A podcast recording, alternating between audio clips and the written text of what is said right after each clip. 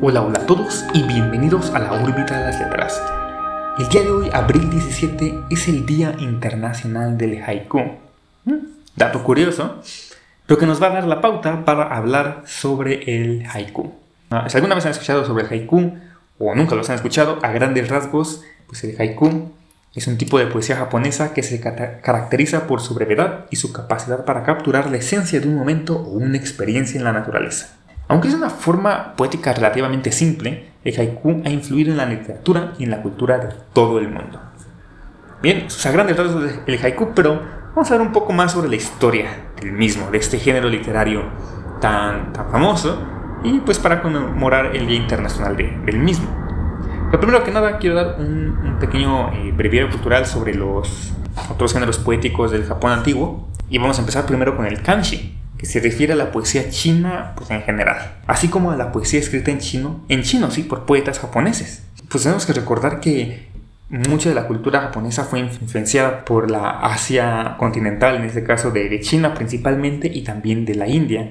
Y ya iremos viendo más adelante en otros capítulos del podcast cómo eh, la cultura japonesa también fue eh, influenciada por, por las creencias de, de China y la India principalmente. En el periodo Heian, que ocurrió entre el 794 y 1185, el chino era el idioma de la ley y los tribunales, y el kanji era una de las formas más populares de poesía en ese momento. La métrica con la que se escribía era de 5 a 7 sílabas divididas en 4 u 8 líneas, y el esquema de rima del poema estaba destinado a equilibrar los cuatro tonos de mandarín, es decir, los más neutros. ¿Y a qué se refiere con estos tonos? En el idioma occidental, los idiomas occidentales generalmente no tenemos algo que tenga que ver con, tonos como tal. Es decir, no importa cómo pronunciamos una vocal, la vocal va a seguir siendo la misma. Pero en el caso del mandarín, sí va a afectar. Si no mal recuerdo, creo que las vocales tienen cuatro tonos, eh, tal vez esté equivocado, pero sí, tienen diferentes tonos que van a modificar eh, si una palabra que se escriba como mama y la pronuncias con un diferente tono la A, va a cambiar completamente el significado de esta palabra. Bueno, pues eso fue yo solo el paréntesis eh, cultural sobre idiomas, pero ese es el primer eh, género, el kanji. Luego vamos a ver un poco sobre el renga, que es una poesía colaborativa, lo que significa que generalmente le escriben al menos dos autores.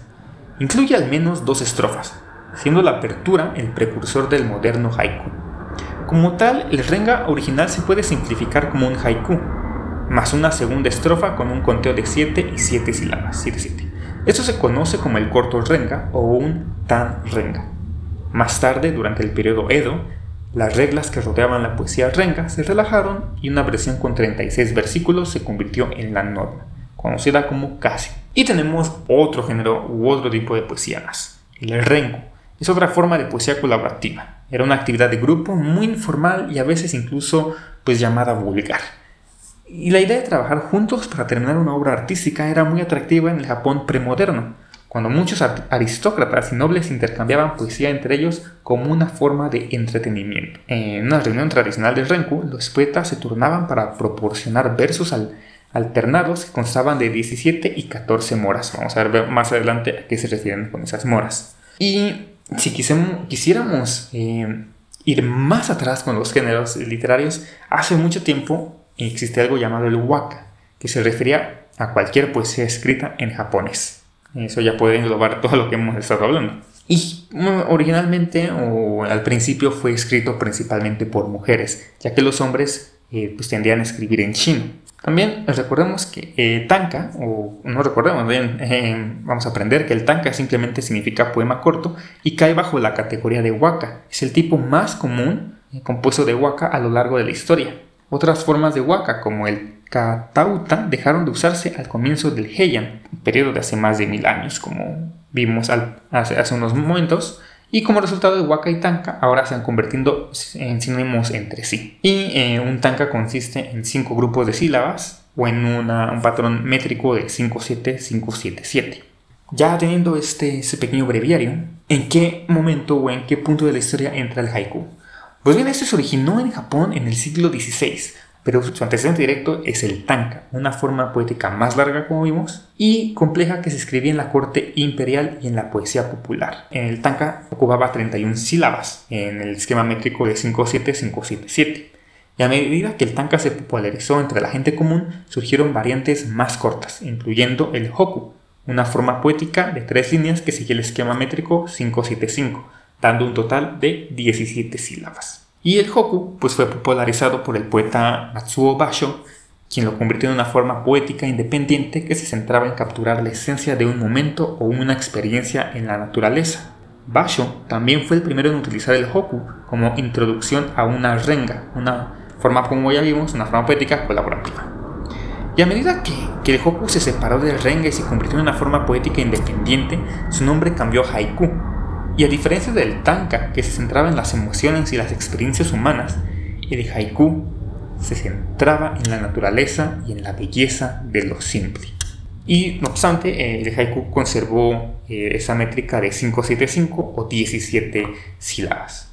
Y vamos a retomar un poco el tema de qué son las moras. Pues una mora es una unidad lingüística. Una sílaba larga consiste entre dos y una sílaba corta, más o menos. De hecho, esto, provoca que, los haikus originales en japonés no se escriban con 17 sílabas, sino que en 17 moras o 17 unidades de eh, fonéticas como tal, dando así un total real quizás para Occidente entre 14 y 15 sílabas, lo cual pues da cierta libertad para escribir haikus. Y, bueno, no, obstante que el haiku tenga en su forma un rasgo tan distintivo, que sea esta métrica de 575, ha provocado que se piense que basta, baste con que un poema tenga este número de sílabas para que se le pueda llamar haiku, lo cual puede llegar a ser un error. La métrica básica de, del haiku, de, de esas tres líneas 575, pues parece que nos, nos pone las reglas perfectas para escribir un haiku, parece algo sencillo, ya tengo mi poema, nada más lo reduzco, lo, acomodo para que nos dé esta métrica. Sin embargo, algunos poetas modernos prefieren pues, seguir una métrica más flexible, que se centra en la esencia del haiku en lugar de la estructura rígida. La esencia, como, como ya, mencionó, ya mencionamos y que lo menciona eh, Basho, es que se centre más en la naturaleza y en la belleza de lo simple.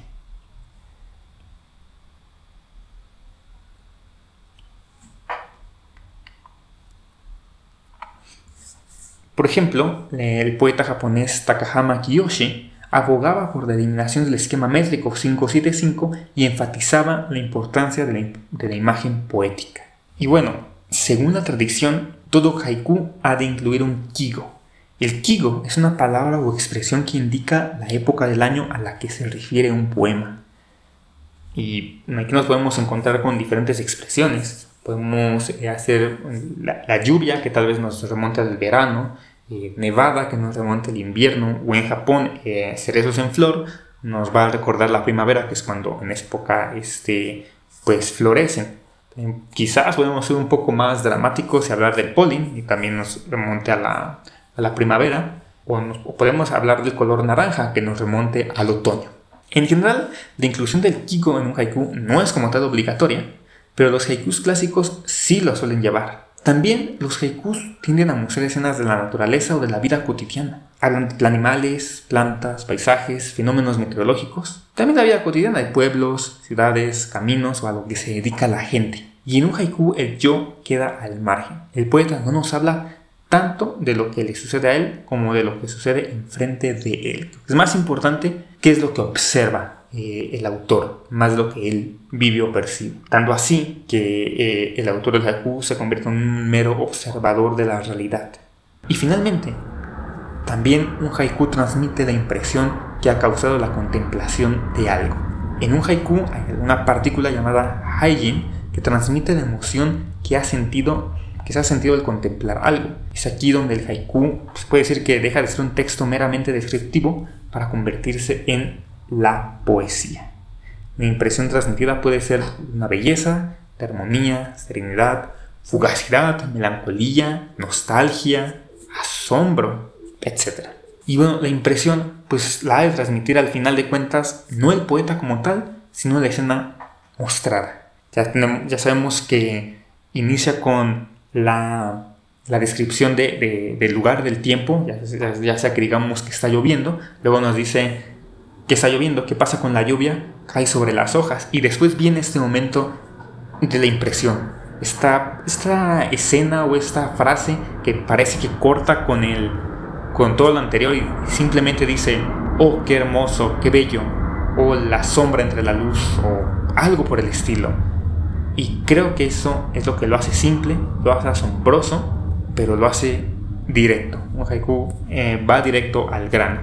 Y por lo tanto, al escribir, al haikus, pues se debe evitar cualquier recurso estilístico que pueda distraer al lector de lo que realmente importa en esta poesía, que es la escena mostrada y la emoción que ha causado tal escena, tal contemplación. Por ejemplo, pues, se puede decir que un haiku es un dedo que apunta a la luna, pero si el dedo está ensortijado, el lector se fijará en el dedo y no en la luna. Si recargamos el poema con metáforas, personificaciones, alteraciones, vocabulario de sobra, pues forzamos la colocación de los adjetivos y entonces rompemos con esa, esa armonía y esa simpleza que el haiku intenta mostrarnos.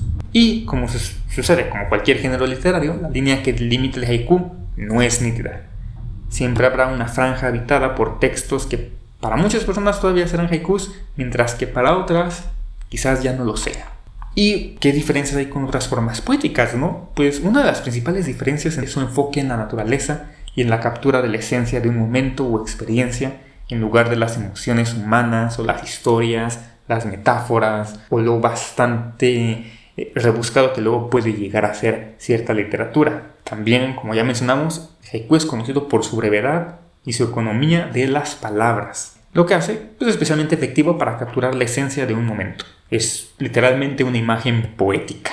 Otra diferencia importante entre el haiku y otras formas poéticas es su estructura. La diferencia de los sonetos que tienen estructuras pues métricas específicas y complejas, el haiku pues se rige por una métrica sencilla y directa que consiste en estas ya tres líneas, 575, con una cantidad específica de sílabas, como ya mencionamos, o de moras, caso de que estemos escribiendo en japonés, lo cual hace que el haiku sea accesible para todos, independientemente de su experiencia con la poesía. O al menos tal vez yo estoy siendo bastante flexible y algún experto en haikus pues me venga a decir que no, no es cierto, que se requiere estudiar algo más para poder escribirlos. Y quizás si hay algo más que, que aprender para escribir haikus, quizás lo haya. Y eso nos da la pauta a la recomendación de un libro que estoy eh, leyendo. El libro que se llama El Zen y la cultura japonesa de Daisetsu Suzuki. Este libro habla sobre cómo el Zen ha, ha influido en la cultura japonesa y hay una parte en la que habla de cómo el Zen influyó en la creación de los haikus. ¿Qué tiene que ver el Zen con, con los haikus? Bueno, primero que nada, a grandes rasgos, el Zen es una, una, una disciplina que busca transformar la conciencia y despertarnos, desde cierto punto de vista, del mundo de ensoñaciones en los que nos sumerge, se nos sumerge la cadena de pensamientos. Es una filosofía oriental que busca eh, destruir el ego y vivir en el momento presente, no preocupándonos por nada, eliminando el yo, eliminando lo mío para tener al mismo tiempo eh, el todo. O sea, grandes rasgos, quizás ya hable un poco más grande del Zen, tal vez cuando termine de leer eh, este libro, pero ¿qué nos dice? Aquí nos dice algo muy importante, algo que el, donde el Zen entra, donde dice que la mente humana está generalmente atiborrada de ideas y conceptos.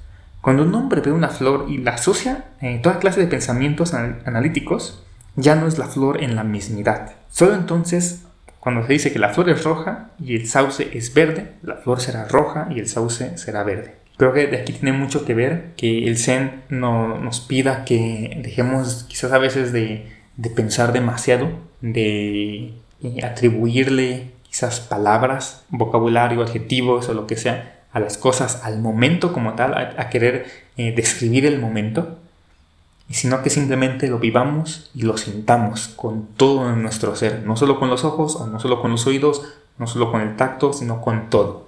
Eliminemos todo nuestro yo, todo, todo lo que tenemos, para poder percibirlo todo con el todo. Y de ahí viene que los haikus quizás tengan que ser, en ese sentido, pues que tengan esta parte de zen. No vamos a describir lo que estamos viendo, no vamos a atribuirle eh, metáforas, parábolas, hipérboles, no le vamos a atribuir nada de vocabulario rebuscado, pero quizás simplemente queremos transcribir lo que estamos viendo en ese mismo momento.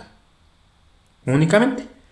Vamos a, leer un ejemplo de, de un haiku que dicta de esta forma. Oí cantar al cuco y miré hacia donde venía el sonido, que vi la pálida luna en el cielo del alba. Otro dice, diciendo cuco cuco, durante toda la noche, al fin la aurora. Hay un autor que nos dice que comprendió por primera vez que un haiku, en la medida en que es un trabajo de creación poética, debería ser una expresión del sentimiento interior, aunque desprovisto del sentido del ego. En ese sentido, el poeta haiku debe ser también un hombre zen. Lo menciona el autor Chiyo. Otro ejemplo otro haiku dice, el viejo estanque, ah, salta una rana, rana, el sonido del agua. Esos ejemplos de haikus pues son bastante sencillos, bastante simples, parecen hasta cierto punto infantiles. Parece como si un niño nos estuviera describiendo qué fue lo que esa persona contempló. El viejo estanque. Ah, está sorprendido por ese viejo estanque. Salta una rana. No importa nada en el estanque. No sé dónde saltó la rana y no sé hacia dónde fue la rana. Simplemente saltó una rana. El sonido del agua. Ahí está la contemplación. Encuentras ese momento en el que escuchas el, el chapoteo del agua, quizás por la rana. No lo sé. Pero así de simple es. Es una forma, pues también de, poder resumir todo, de ver la simpleza y ver la belleza que tenemos ante nosotros en la naturaleza de la forma más pura posible, yo diría. Quizás eh, el haiku, al mismo tiempo de que no habla de un yo como tal, sino de lo que estamos viendo, nos elimina a nosotros de, esa imagen, de, de, ese lugar. Por lo tanto, también nos puede ayudar a alcanzar ese, ese nivel en el que podamos eliminar el ego. No nos, preocupa lo que nosotros sintamos, no nos preocupa nada, simplemente lo que estamos viendo. A lo lejos, de la forma más sencilla, para poder transmitir la escena pura de lo que está ocurriendo en la naturaleza. Y esa contemplación, ese, ese asombro como tal, que dice eh, el salto del agua, o ah, qué bello, o la sombra entre las luces, o lo que sea, creo que viene mucho también que, que mantengamos y no perdamos ese asombro que quizás teníamos de niños y conforme fuimos creciendo se nos ha ido perdiendo. Y una vez que perdamos por completo el asombro, pues ya no habrá nada que, realmente nos interese, ¿no? Los niños son curiosos por naturaleza, se asombran por todo, todo es nuevo para ellos y quizás allí es, es, donde el haiku nos puede traer de regreso a comprender, a asombrarnos una vez más. Yo recomendaría y como ejercicio diario es intentar escribir un haiku diario. No quiere decir que nos vamos a volver maestros del haiku eh, de un día para otro, ni aunque escribamos muchos haikus, quizás nunca logramos conseguir la métrica, pero es una, una forma poética de, de, ver el mundo. Muchas gracias por escucharme. buena tarde, buen día, buena noche. Nos vemos en la siguiente recomendación. Hasta la próxima.